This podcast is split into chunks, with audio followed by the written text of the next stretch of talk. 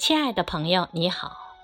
今天我给大家分享的是一首鲁米的诗《挚爱的陌生人》。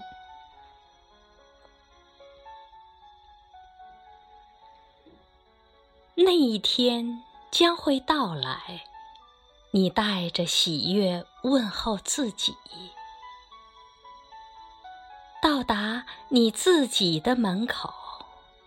看着你自己的镜子，你们彼此向着对方微笑，说：“请坐，请吃吧。”你将再一次爱上这个陌生人，